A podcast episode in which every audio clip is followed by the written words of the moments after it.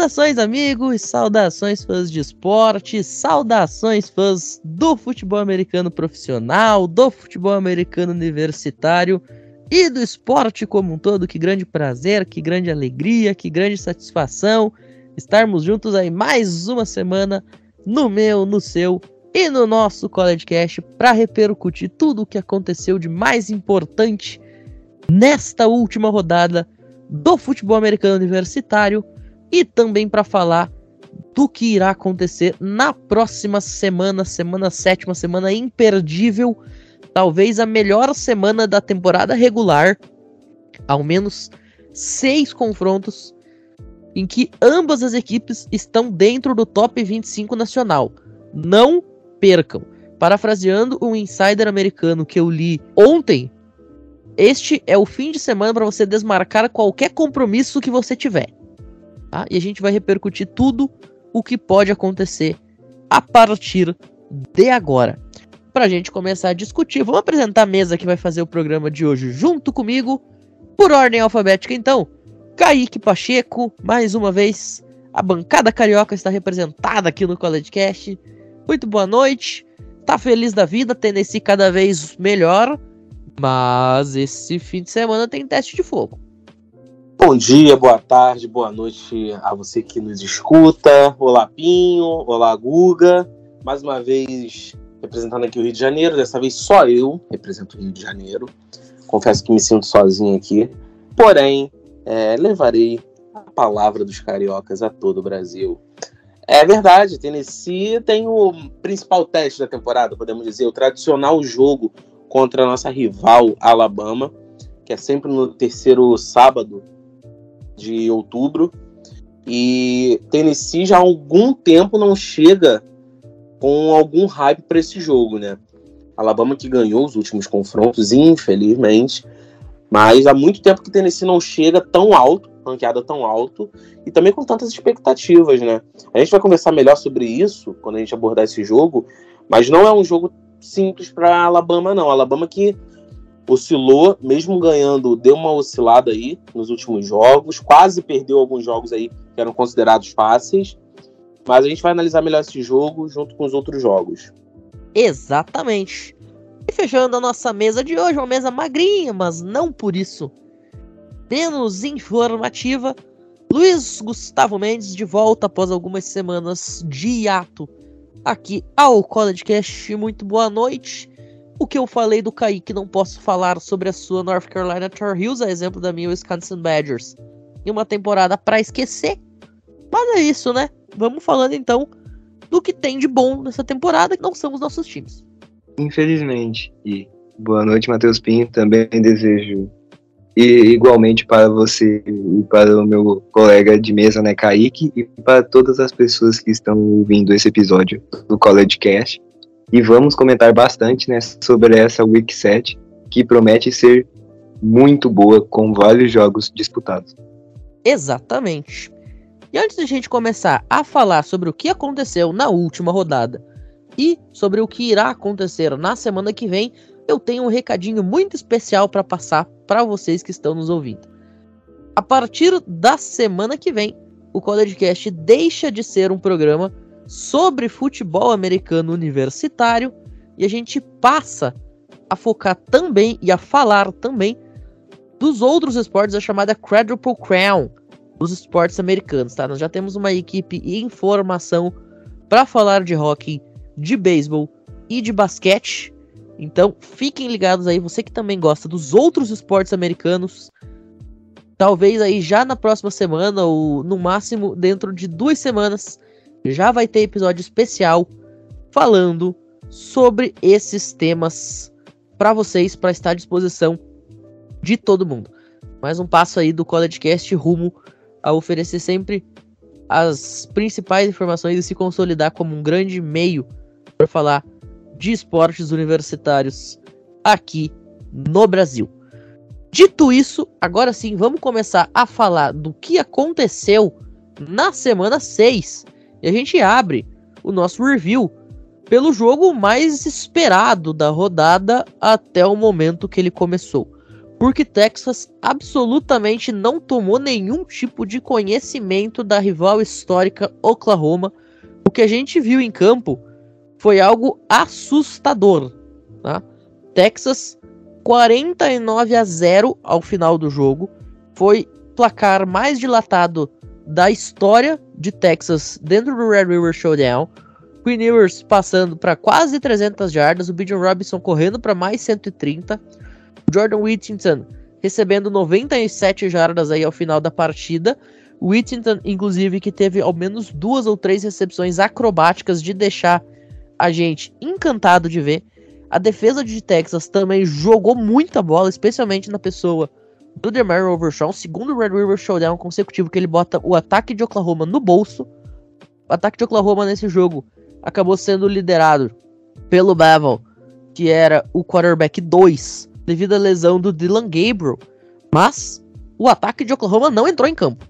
Tá? Absolutamente, Oklahoma não apresentou nenhum tipo de força ofensiva, não teve nenhuma resistência por parte da defesa contra o ataque de Texas. Simplesmente um atropelo. Kaique, você estava comentando esse jogo junto comigo lá no College Football Brasil. Conta um pouquinho aí das suas impressões nessa partida rapidamente pra galera. Sofrível, do ponto de vista de Oklahoma. Sofrível. A gente estava conversando aqui, né? foi o pior time que eu vi jogar desses 14 anos que eu acompanho futebol americano. Foi sofrível ver. O Oklahoma já entrou em campo sem o Dylan Gabriel, que também não mudaria muito o panorama do jogo, mas que seria uma, um dos poucos lúcidos ali em campo, né? Entrou o Davis Bevel no lugar e ficou muito claro o quanto Oklahoma é mal treinada, mal planejada e quanto o treinador não sabe o que está fazendo. Brent Venables não sabe o que está fazendo.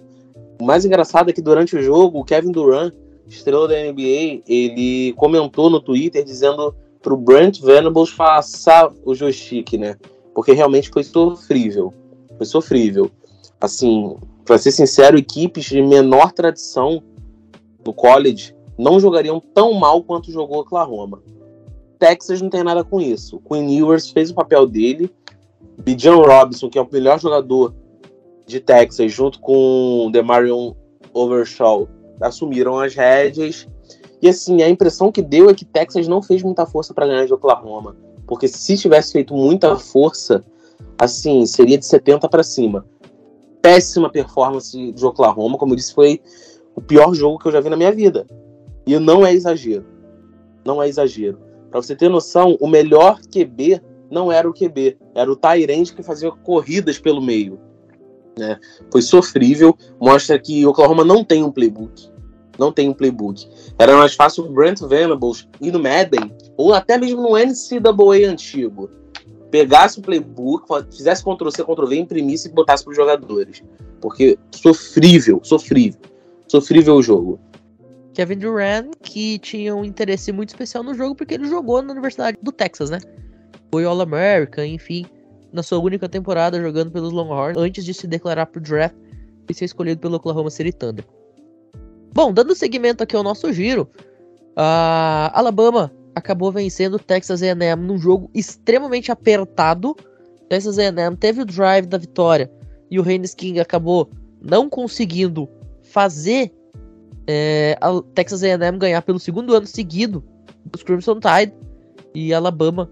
Então, com essa vitória, ainda que talvez passando mais dificuldade do que deveria, vence a então segunda colocada do ranking nacional, Georgia Bulldogs, é, acabou vencendo dentro de casa a equipe de Auburn. Auburn muito longe dos seus melhores momentos, né? Georgia acaba vencendo por 42 a 10, inclusive teve um highlight muito legal que foi a corrida do Stetson Bennett. Ele cruzou o campo inteiro para marcar um touchdown terrestre, simplesmente sem nenhum tipo de resistência, tá? A defesa de Auburn batendo cabeça.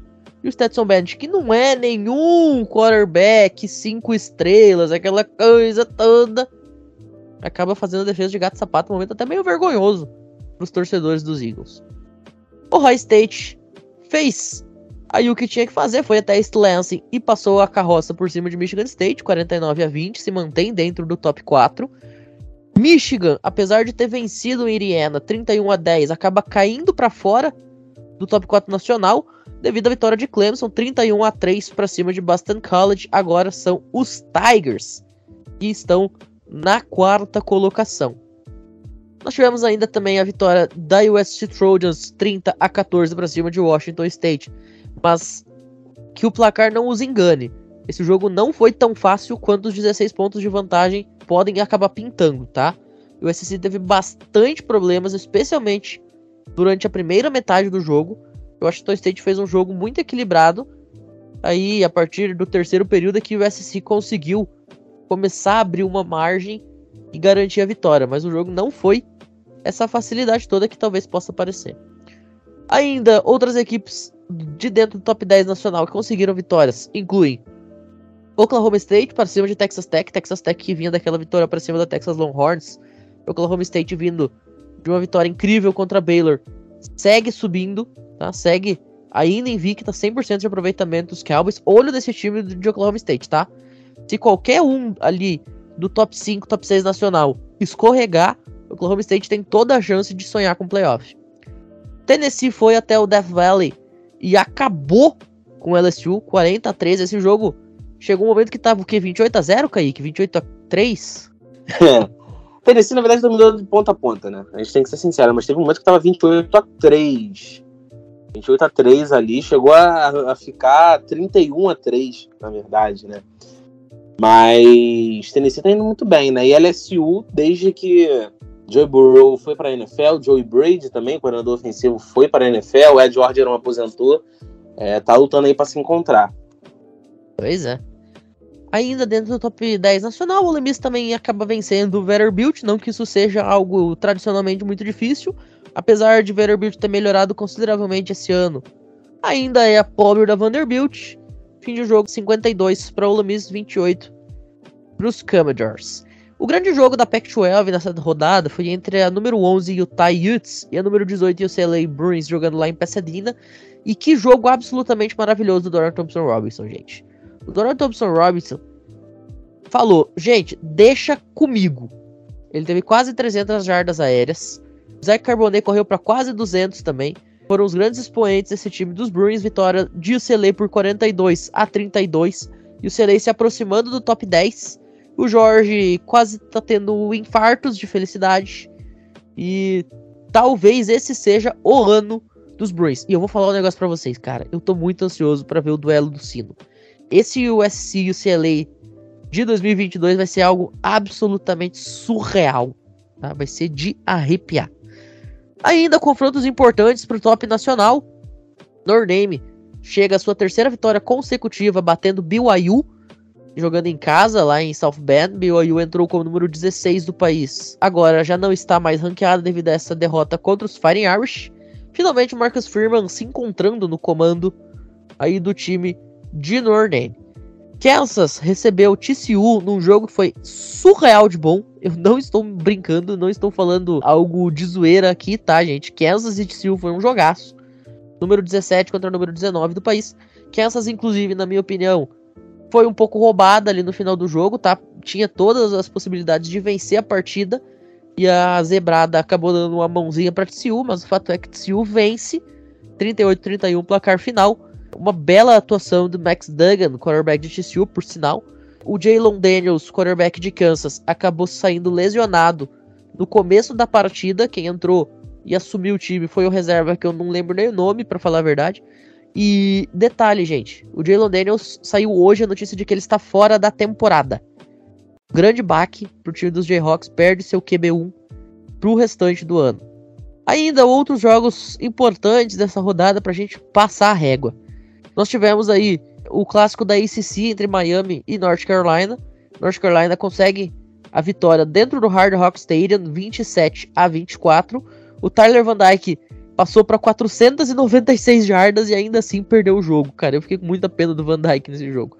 Você ter 500 jardas aéreas e ainda assim teu time perder é muito frustrante, bicho. E a gente tem que deixar um destaque muito especial para Illinois Fighting Island. Illinois conseguiu a sua primeira vitória em duas décadas para cima da Iowa Hawkeyes, jogando lá em Des Moines, em Iowa.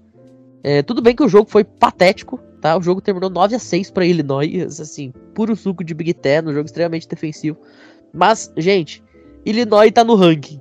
Eu confesso para vocês que eu não faço ideia da última vez que Illinois apareceu ranqueado. Eu vou pesquisar e logo mais eu trago a informação quando a gente for falar do jogo dessa semana de Illinois contra Minnesota Golden Gophers. Tá? Mas é simplesmente inacreditável Illinois está ranqueado. Se você me falasse isso no mês passado, que a gente ia chegar na transição da semana 6 para a semana 7, e a gente ia ter Illinois dentro do top 25 nacional, eu ia achar que você tá tirando com a minha cara.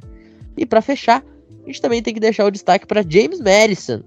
Em apenas seis rodadas como um time da primeira divisão, a James Madison University já aparece pela primeira vez em sua história no ranking, tá? A vítima dessa vez foi Arkansas State, 42 a 20. Para a equipe de JMU, destaque para o seu quarterback Todd Centeio, né, o quarterback favorito dos diabéticos. O Centeio teve aí 394 jardas aéreas, comandando a equipe de JMU para um recorde de 6 e 0. Esse ano, JMU não pode jogar Bowl Season devido à regra da NCAA que proíbe participação em bowls por parte de equipes que estão em seu primeiro ano depois de subirem de divisão. Então a gente ainda não vai ter essa chance. Mas em condições normais de temperatura e pressão, com metade da temporada regular passada, James Madison já teria garantido a participação em dezembro. É uma campanha absolutamente fabulosa da equipe de James Madison em seu primeiro ano como um membro da FBS em seu primeiro ano na primeira divisão. E olha, olho nesses caras para as próximas temporadas, tá? A gente pode estar tá vendo o surgimento de uma nova Coastal Carolina, que a gente viu ali, especialmente no ano de 2020. Alguém tem algum ponto que gostaria de destacar aí dessa semana 6? Só que Kansas, como diria a equipe ali, equipe ali, Kansas, é, foi roubada contra a TCU, tá? E que partida do reserva. Que partida do reserva. Jason Bean, Jason Feijão, João Feijão. Que partida que fez. É, substituindo o Jalen Daniels, que saiu com uma ruptura ali no ombro. E se não fosse as zebras, eles teriam ganho o jogo no, no último drive. Mas, enfim, vamos seguir para os previews. Perfeito. Então vamos lá. Agora é hora de falar de semana 7 e como a gente terminou aí a review falando de Kansas, é sobre Kansas mesmo que a gente abre as nossas previsões da rodada. Kansas irá até Norman, no estado de Oklahoma, enfrentar os Sooners. E aí, meus senhores, eu acho que em condições normais, com J.Lo Daniels saudável, todo mundo ia apostar em Kansas, o que me parece algo extremamente inacreditável. Eu estar falando no dia 11 de outubro, são agora 21 horas e 59 minutos, eu estou falando que Kansas é favorito contra o Oklahoma. Eu não acredito que esse dia chegou. Mas é isso. Alguém vai apostar em Oklahoma aqui? E em caso afirmativo, por quê? Mesmo sem o Jalen Daniels, eu aposto que a equipe de Kansas vence essa partida por causa do conjunto que eles apresentaram nesse início de temporada é melhor que a equipe de Oklahoma. Ah, eu vou de Kansas também, porque impossível apostar em Oklahoma depois do último jogo, não tem como. E Kansas está jogando bem, né? Kansas está jogando bem. Simples objetivo, cara. Parafraseando Mauro César Pereira, Oklahoma é pífia então, eu vou de Kansas pelo simples fato dela estar melhor hoje e por Oklahoma ser horrorosa. Pífio, patético e pragmático, como diria Mauro César Pereira. Agora, senhores, eu tenho para lhes contar o seguinte. Assim como vocês, eu também irei colocar as minhas fichas nos Jayhawks. E, inclusive, Kansas na semana 7 já vai garantir participação em bowl. Cara, eu parece que eu tô vivendo uma realidade paralela quando eu tô falando esse tipo de coisa sobre a Kansas Jayhawks.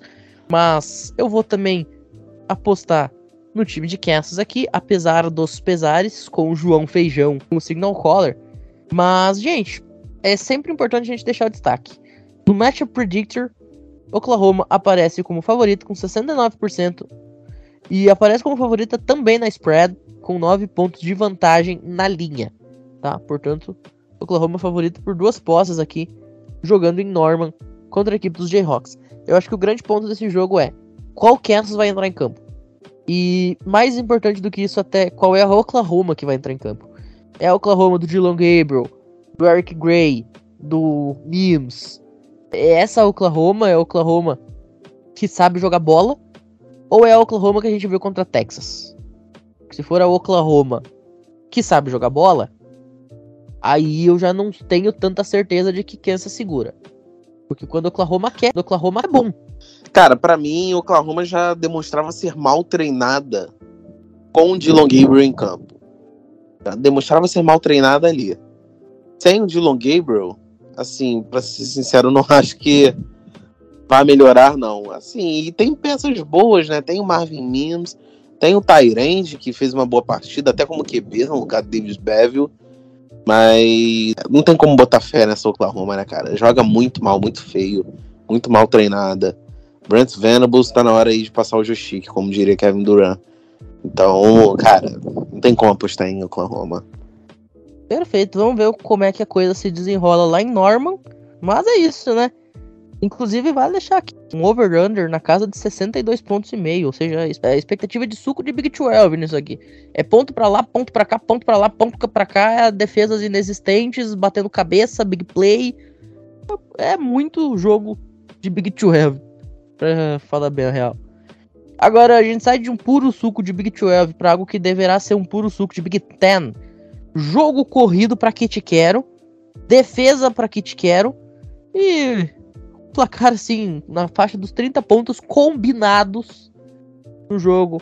Lá em Champaign, no estado de Illinois. Os Fighting Illini recebendo Minnesota Golden Gophers. E aí, meus senhores, Illinois 5 e 1 na temporada, top 24 do país. Eu não estou acreditando. Ah, eu acho que o conto de fadas de Illinois acaba nessa partida. Taylor Morgan e companhia, sim, o Taylor Morgan, que é o veterano de college, se é que tem como isso acontecer. Taylor Morgan, ele vai guiar os Golden Gophers contra Illinois. Eu não tenho dúvidas que Minnesota vence esse jogo. Vai acabar aí o conto de fada de Illinois. Porém, Illinois mostra ser um time bem treinado. Não tem nenhuma grande estrela assim que figure, por exemplo, ali no Heisman ou nos prêmios individuais de de posição, Lugrosa. Enfim, não tem nenhum jogador, mas é um time sólido, é um time ok. Porém, Minnesota é um time mais pronto, joga melhor. Eu acredito que Minnesota ganha esse jogo. Eu respeito a opinião do Kaique, mas eu vou na direção contrária. Eu vou ficar de olho nesse confronto de running backs, Mo Ibrahim de um lado e Chase Brown do outro. E por causa né, desse desempenho muito bom que o Chase Brown está tendo correndo com a bola pela equipe da Fighting Island nesse começo de temporada e pelo bom trabalho né, que nem o meu companheiro de mesa falou que o Brad Bielema está fazendo, eu acredito que essas peças juntas vão levar a equipe de Illinois para a vitória nessa partida. E olho no Chase Brown, porque ele está sendo um dos melhores running backs do país nesse começo de temporada. Outubro de 2011. Esse era o tempo que Illinois não aparecia no ranking. Outubro de 2011. E, cara, eu sou muito fã do Brad Bielema pelo trabalho que ele desenvolveu em Wisconsin durante o tempo que o Russell Wilson estava lá, é, o James White, campeão de Super Bowl três vezes com o New England Patriots, e o J.J. Watt. Quando esse cara era o head coach de Wisconsin, Wisconsin chegou muito próximo de jogar a playoff nacional. Wisconsin jogou vários Rose Bowls, né? Wisconsin foi tricampeão da conferência de forma consecutiva, por sinal. É, então, cara, eu tenho muito respeito pelo Brad Belema. Mas eu também tenho muito respeito pelo Mohamed Brain. Eu acho que o Mohamed Brain, cara, eu não consigo apostar contra esse cara. Tudo bem, pode ser que chegue o jogo, ele corra para 50 jardas totais e o Chase Brown, que também é um running back surreal de bom, vai lá e corra para 400. O Tony DeVito simplesmente vira o Tom Brady. Pode acontecer? Claro que pode, mas não é isso que eu acredito que vai acontecer. Não tenho absolutamente nenhum tipo de confiança no Tanner Morgan. Eu acho que o Tyler Morgan é um quarterback ruim e ruim, muito ruim, por sinal. Mas tendo o Mo Hybrid ali no backfield, a coisa fica muito difícil pro adversário. Especialmente quando você tem uma defesa mais fraca. Não é o caso de Illinois, a defesa de Illinois é boa.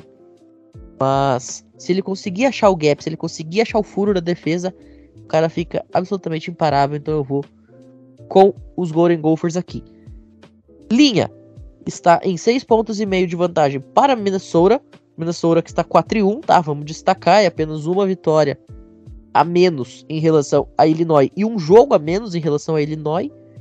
Então, Minnesota joga inclusive para passar os Fighting Illini aqui dentro da Big Ten.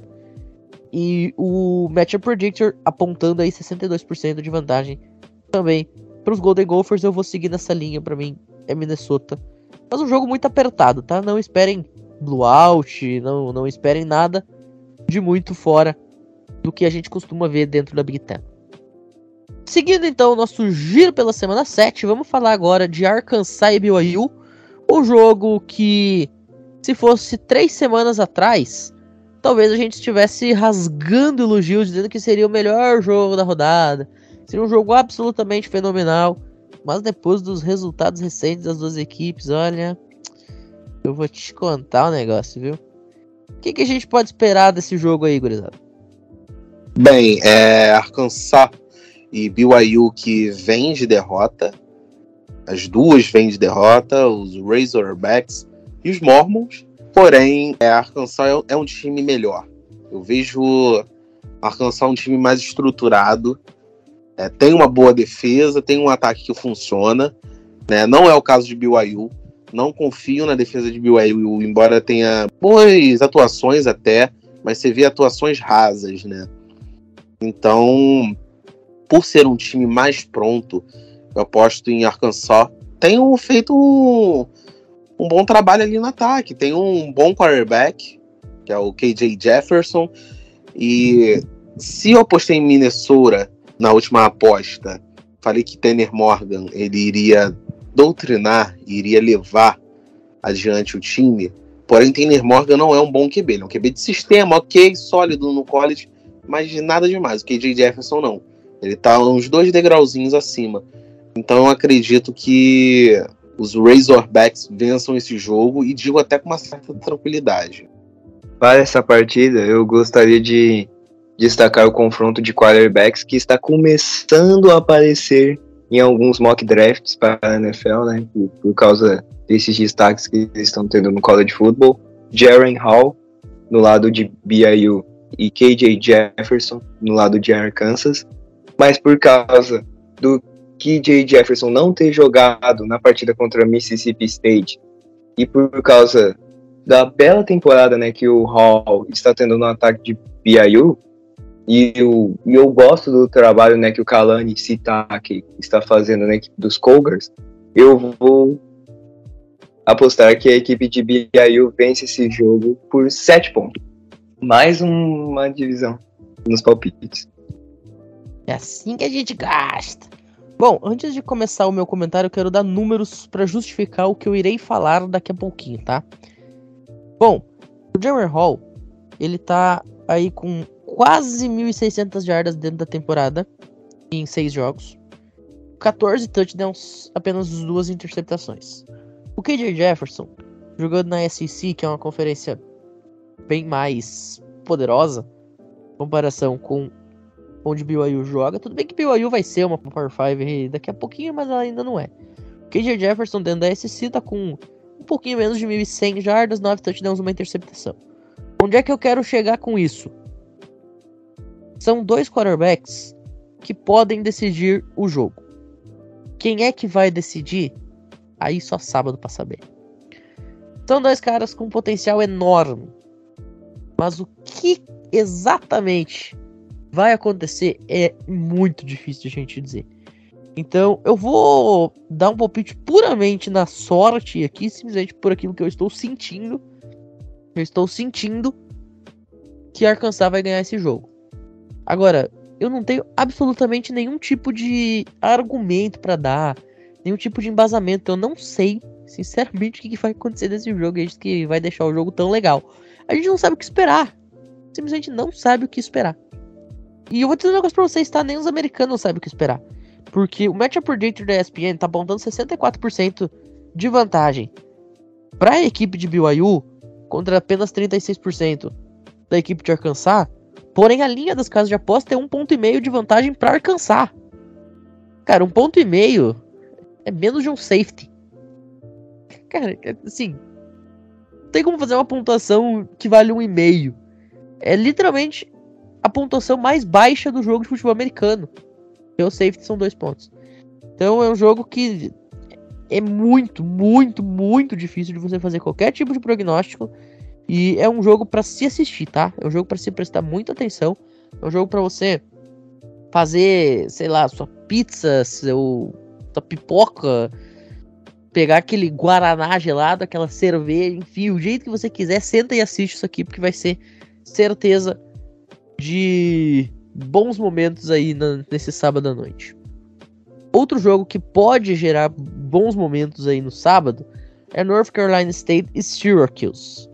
Novamente, eu vou ter que dizer, se você me falasse dois meses atrás que eu estaria colocando Syracuse como um time a se assistir, eu falaria que você tá doidando da cabeça. Mas fato é que Syracuse vem se mostrando um time muito sólido nessa temporada e um time merecedor de receber esse tipo de crédito. Então, senhores, o que, que a gente pode destacar aí desse jogo entre o Wolfpack e a equipe dos Orange? E mais importante, que, que, a gente pode esperar desse confronto, ainda mais ele sendo jogado na região de Nova York? Quer dizer, Syracuse vai jogar dentro de casa, num estádio, num território onde o time tem muita força e sempre consegue grandes momentos, grandes resultados, inclusive upsets, como foi o caso contra Purdue, que era um jogo que eu particularmente não esperava que Syracuse conseguisse performar tão bem. É, quem olha de relance esse jogo não dá tanta expectativa nesse jogo, mas eu acho que será um grande jogo. Pra ser sincero. A equipe de North Carolina é uma equipe bem treinada, sabe? É uma equipe que você vê que tem um bom playbook, tem boas jogadas. E um playbook ali, como diria Paulo Antônio, meio safadinhos. Tem alguns reverses, tem alguns fakes. Então, tem ali a parte tática bem sólida, bem estabelecida ali. E não é tão simples você apostar em Syracuse, não. Porém, eu vou de Syracuse. Syracuse vem de uma boa temporada, vem embalado, joga em casa e eu acredito que isso seja suficiente para ganhar de North Carolina. Porém, é, a gente tem que deixar bem claro também que Syracuse vem de uma das melhores temporadas aí e é bem treinada também, né? Então eu vou de Syracuse. Mas eu, por exemplo, ponho muito mais expectativa nesse jogo do que, por exemplo, em, no jogo de Oklahoma, por exemplo. Oklahoma e Kansas. Eu ponho muito mais, muito mais fé nesse jogo. Vai ser um jogo melhor. A equipe de NC State Wolfpack tem alguns bons jogadores, né, que estão conseguindo belos números nesse começo de temporada. Mas o fator casa o running back de Syracuse, que está jogando muito bem, o Sean Tucker, e por esse momento muito bom né, que a equipe está vivendo, eu acho que Syracuse vence esse jogo e continua essa sequência de vitórias né, que a equipe está tendo nessa temporada. Nesse jogo eu vou ter que ser a voz da discordância. Eu acredito que North Carolina State vai vencer o jogo e explico. Eu vou estar tá fazendo uma aposta aqui contra o Matchup Predictor tá colocando 58% de vantagem para Syracuse. Eu vou estar tá fazendo uma aposta aqui contra as casas. Estão colocando um spread de 3,5 favorável a Syracuse Orange. Eu vou estar tá jogando contra os números de recorde, porque Syracuse tem 100% de aproveitamento, 5-0 contra 5-1 de North Carolina State.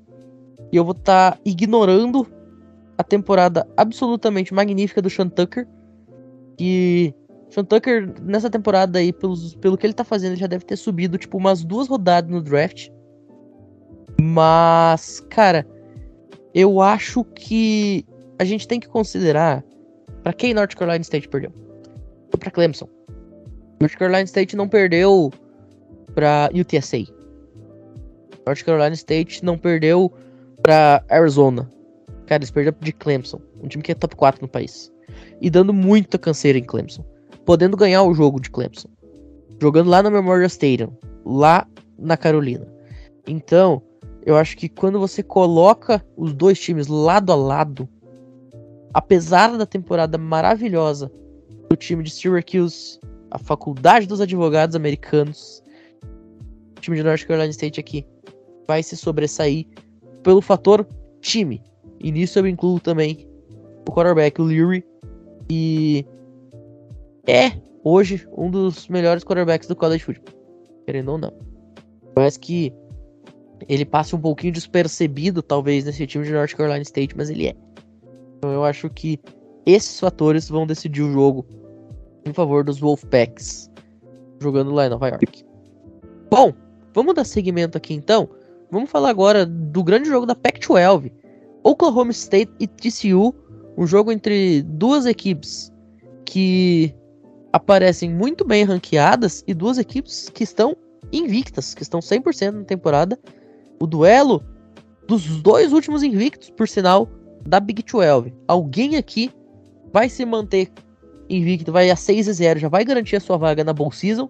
E alguém aqui vai dar adeus ao sonho da temporada perfeita. Então, senhores, Oklahoma State TCU, o que esperar? Oklahoma State, embora TCU venha da vitória contra Kansas, uma vitória bem suada, boa partida do Max Duggan, eu acredito ali, no caso, que Oklahoma State, é, por ser um time mais de ataque, né? TCU é um time também de ataque, mas uma defesa bem mediana, bem mediana. Tanto que tomou alguns touchdowns ali, bem bobos. Se o Jason Bean cresceu no jogo, foi graças à defesa de TCU, que não foi tão bem. Agora, o Oklahoma State, além de ter um bom ataque, de ser uma equipe de ataque, ela tem uma defesa sólida, tem uma defesa ok. Melhor, por exemplo, que a de TCU. Então, ataque por ataque, beleza, ok. Mas na defesa, a defesa de Oklahoma State pode desequilibrar mais. Então, eu aposto em Oklahoma State, no caso. Nessa partida, eu acho que vai ser um jogo interessante para a gente acompanhar, mas levando em conta o conjunto do técnico Mike Candy, que vem fazendo um trabalho de muitos anos na equipe de Oklahoma State, e da defesa, que mesmo perdendo várias peças nessa última temporada, eles conseguiram se organizar e estão se destacando nessa temporada, por causa que tem o Spencer Sanders no ataque, que está jogando bem também. Então, por isso, eu acho que o Oklahoma State vence essa partida contra a TCU. Tudo que eu ia falar, vocês já falaram. Oklahoma State tem mais time, tem mais QB, tem mais ataque, tem mais defesa, tem melhor ranqueamento. É o time que sonha com playoff nacional. Tem melhor tudo. Tudo, tudo, tudo. É por isso que eu vou de Oklahoma State. Só que mais uma vez a gente faz isso desafiando os números. O Matchup Predictor da ESPN tá dando 57% de vantagem para TCU, até muito em função da questão dos Horner Frogs estarem jogando em casa. E a spread tá com 4 pontos de vantagem também para TCU nas casas de aposta. Eu absolutamente não faço ideia do porquê que os caras estão colocando 4 pontos de vantagem na spread para TCU. Deve ser uma forma de ajudar a galera que tá apostando, né, a, a não perder tanto dinheiro. Porque, cara, isso aqui me parece algo tão óbvio. Uma vitória de Oklahoma State mas enfim, né? Vai que eu tô falando uma grande besteira aqui e os caras lá são uns gênios. E eu não entendo é nada. Só sábado pra gente descobrir, mas. Enfim, eu vou com o Oklahoma State aqui com muita confiança, por sinal. Kaique, chegou a sua hora de brilhar então. Alabama, Tennessee Volunteers, Knoxville vai tremer no sábado à tarde. Ai, papai, a grande rivalidade, terceiro sábado de outubro, sempre chega. Tudo promete aí que será um grande jogo. Já há algum tempo que a gente não vê essas duas equipes sendo ranqueadas tão alto no ranking nacional e se enfrentando, né? Em, em questões ali de igualdade, vamos botar assim. No caso, a Alabama perigou em alguns jogos recentes, jogos que eram considerados fáceis ali Alabama oscilou nos jogos, quase perdeu alguns desses jogos. E Tennessee vem muito bem, né? Tá fluindo o ataque muito bem. Randall Hooker tá conseguindo guiar muito bem o ataque. É bom com as pernas, é bom lançando. Ali tem um Jabari Small correndo muito bem com a bola. Tem um Cedric Tillman que lesionou, mas outros wide receivers têm assumido ali é, a função e estão indo muito bem. A defesa de Tennessee também está indo muito bem, diga-se de passagem, como diria o craque Neto. Né? Então, se tem um jogo contra a Alabama aí dos últimos que tiveram que é possível vencer, é esse. Eu vou apostar em Tennessee, obviamente, porque é um jogo muito possível Tennessee vencer. Alguns anos atrás a gente olhava assim, claro, derby é sempre derby, né? Clássico é clássico e vice-versa. Tudo pode acontecer. Porém, é muito possível pelo que vem jogando, Tennessee vencer e eu acredito que vai vencer. Rapaz, eu acho que essa partida vai ser muito equilibrada. Só que um para mim um confronto vai definir esse jogo. O ataque de Tennessee contra a defesa de Alabama. A unidade que dominar entre essas duas acho que vai definir o jogo, né? porque a instabilidade de Alabama nessa temporada aumentou, né? Ainda mais as chances de Tennessee vencer esse jogo. Mas para definir um palpite para esse jogo, eu acho que Tennessee vem. Vocês sabem por que eu acho que Alabama ganha? Exatamente pela instabilidade das últimas rodadas dos Crimson Tide. Vocês acham que o Nick Saban, nessa altura do campeonato, ele não tá chutando todas as portas que tem na Universidade do Alabama, no departamento atlético?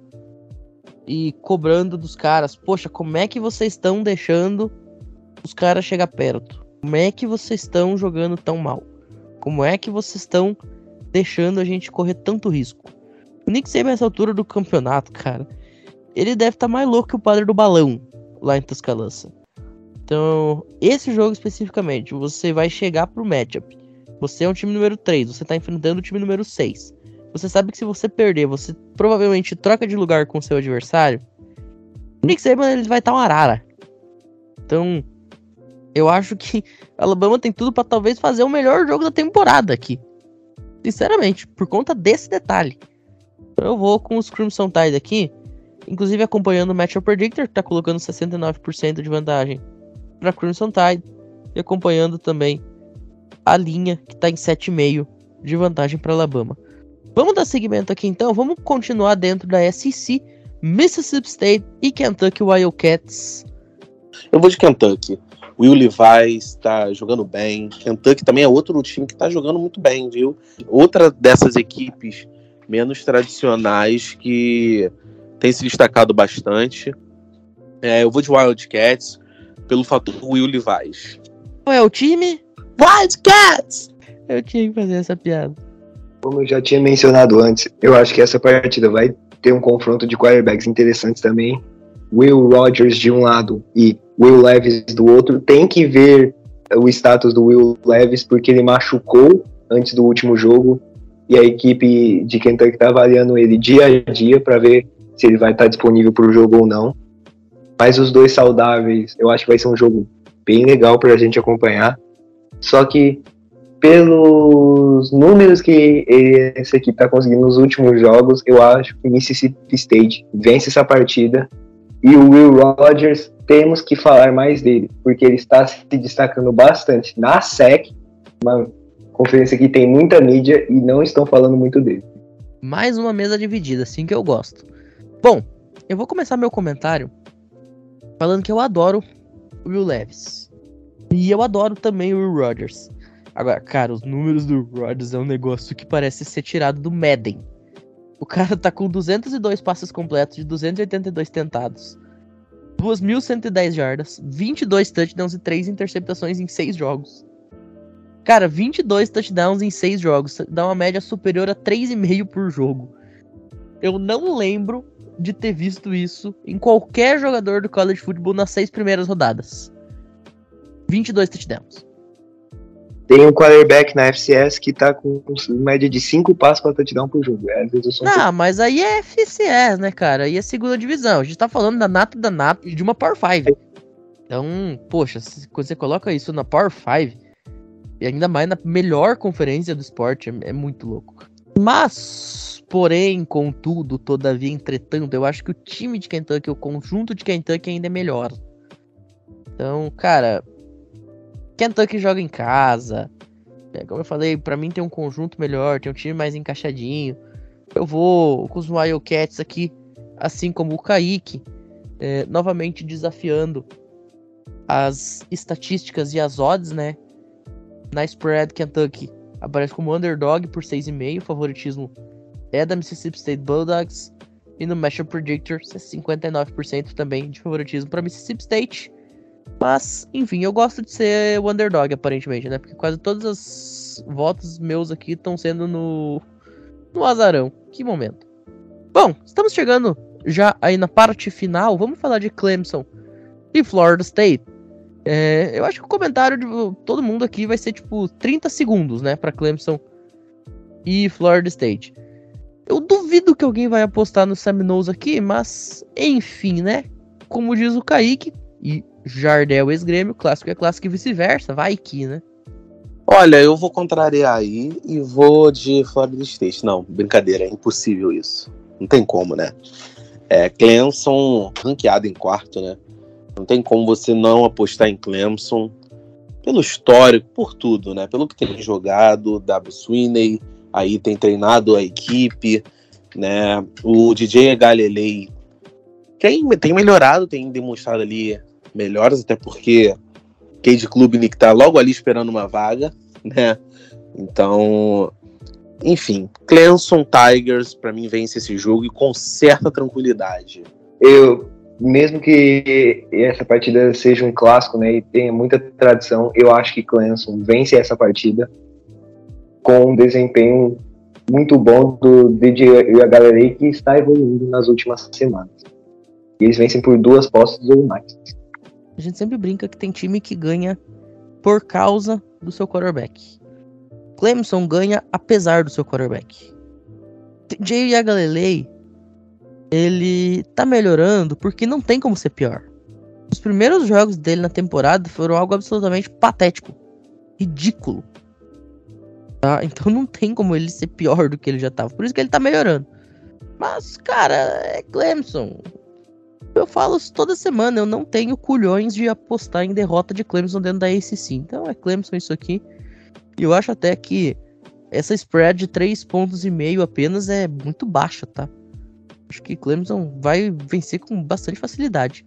72.7 no Matchup Predictor. Eu vou acompanhar também a relatoria da gringaiada. Clemson vence esse jogo aí mesmo jogando lá em Tallahassee.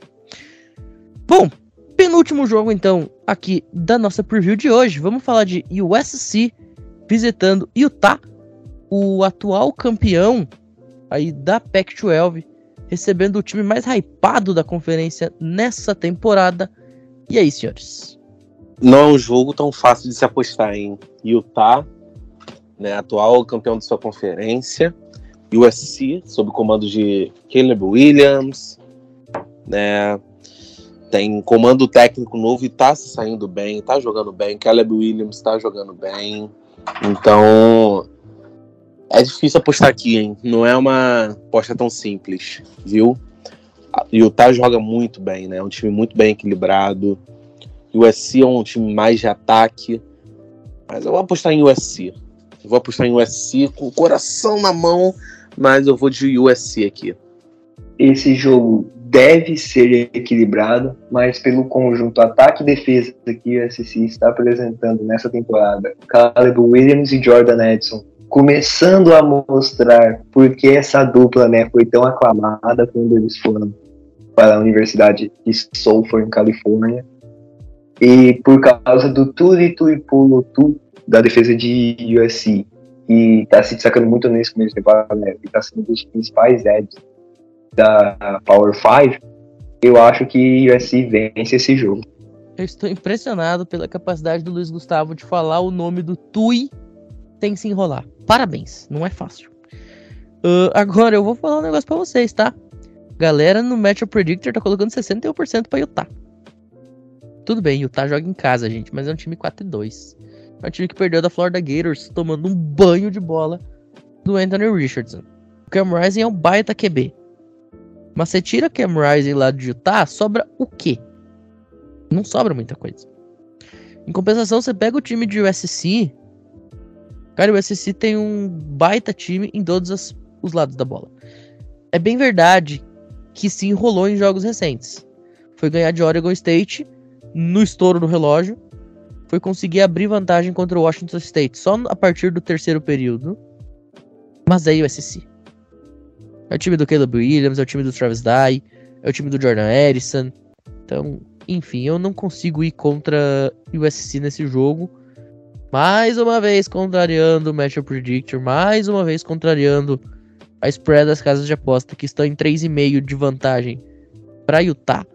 Mas para mim o USC ganha esse jogo. Tomara que eu erre. Eu vou naquela mesma pegada de sempre. Tomara que eu erre. Quero muito que o Utah ganhe esse jogo. Mas acho muito difícil acontecer, viu?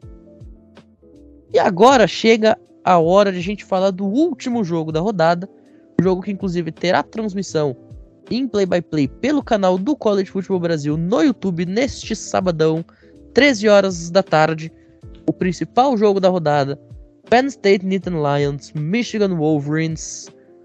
É um jogo que pode valer, eventualmente, uma vaga na final da, da, da Big Ten e, quiçá, até aí num bowl de ano novo.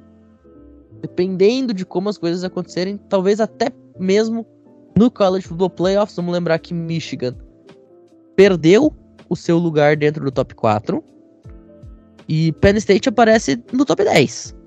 Então é um jogo que vale muito para ambas as equipes. É, Pinho, jogaço, né?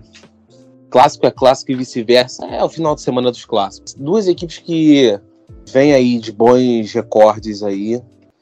Né? Michigan Blake Corum tá correndo muito bem. Tem sido o principal jogador aí sob o comando do Jim Harbaugh, irmão do head coach do time que eu torço, Baltimore Ravens, o John Harbaugh. Né? Tem o J.J. McCurry sob, comandando ali o ataque como quarterback. É difícil também apostar. Eu vou de Michigan aqui, mas não é tão simples, viu? Não me surpreenderia uma vitória de Penn State aqui, não, tá? É bem difícil aqui. É bem difícil, mas eu vou apostar em Michigan. Os Wolverines aí, em homenagem também ao Wolverine que tá voltando aí, as telonas aí, do Hugh Jackman, em Deadpool 2. Então, em homenagem a ele aí, os Wolverines vão vencer aí o jogo contra Penn State. Deadpool 3, né? O 2, inclusive, está na, no Star Plus, para quem quiser assistir até Exatamente. começar a rodada Deadpool de sábado. 3. Dá tempo ainda de assistir os dois primeiros até o 3 lançar com o Hugh Jackman, em homenagem a Michigan Wolverines. Eu acredito, né, que essa partida tem tudo para ser um dos melhores jogos da rodada, se não for o melhor, né, como a gente já está criando essa expectativa. E eu concordo com tudo que o Kaique falou. O Blake Corum tá jogando muito bem. Tem até algumas pessoas que falam que ele pode ser candidato a Heisman. Não sei, quem sabe. O J.J. McCarthy tá jogando bem, né? Ainda mais que é o primeiro ano dele como quarterback no college. Mas pelo entorno que a equipe de Penn State tem, pela secundária que está jogando bem, com o Joey Porter Jr., que está liderando o país em passe defensivo, tem outros cornerbacks que estão jogando bem, tem o running back Nick Singleton, que também está se destacando nesse começo de temporada. Eu sei, eles têm o Sean Clifford, na maioria das vezes atrapalha o ataque. Mas eu acredito que Penn State vence essa partida. E vou dividir a mesa mais uma vez. Se Penn State ganhar esse jogo, eu acho que eu vou comprar rojão. Cara, eu não vejo absolutamente a menor chance de Penn State ganhar esse jogo. Quero muito, mas não vejo. É, um problema de Penn State para mim tem nome e sobrenome, é Sean Clifford. Vamos lembrar que Penn State deixou o Will Levis de Kentucky sair para não colocar o Sean Clifford no banco. Se eu tenho o paro ímpar numa pelada, tenho que escolher entre o Sean Clifford e o Graham Mertz, que é o quarterback de Wisconsin, provavelmente eu escolho jogar em Wildcat. Eu não tenho a menor confiança em nenhum deles. Tudo bem que o JJ McCarthy tá no comecinho da sua carreira, ainda não dá pra gente colocar muita pretensão também, mas eu não consigo acreditar em um time onde Sean Clifford é o quarterback titular, então Eu vou de Michigan Wolverines aqui. É, mas, novamente, vou torcer pra eu errar. Quero muito que eu erre, mas enfim, é isso. O Matchup Predictor tá com 73% de vantagem pros Wolverines. A spread tá dando 7 pontos de vantagem também para Michigan. Eu vou concordar com o Kaique e com os gringos. Acho que vai dar Michigan Wolverines nesse clima meio Marvel aí, com Hugh Jackman, com Deadpool, enfim. Inclusive, Marvel em inglês significa maravilhoso, né? Então, esse jogo definitivamente tem o clima de Marvel. E vai ser um jogo maravilhoso, um jogo mágico, jogo para se emocionar. É, tá aí. Alô, Disney, patrocina nós. Bom, senhores, por hoje é isso. Vamos ficando por aqui. Quero agradecer muito a presença do Luiz Gustavo e do Kaique pela participação. Fica o convite, então, sabadão a partir das 13 horas da tarde, no canal do College Football Brasil. Venha acompanhar Penn State Nittany Lions, Michigan Wolverines com a gente. E claro, toda a cobertura da rodada no College Cast da semana que vem. E como eu falei, acompanhe também o nosso novo projeto aí, falando de basquete, falando de beisebol, falando de rock. É o College Cast a cada semana, tentando chegar de uma forma ainda mais importante, de forma mais abrangente para vocês e se colocando como a principal mídia de áudio do Brasil no que tange a esportes americanos universitário, como tudo, não só falando do college football. Para todo mundo que ouviu a gente até aqui, nos fica nosso muitíssimo obrigado, portanto, e até a próxima. Valeu!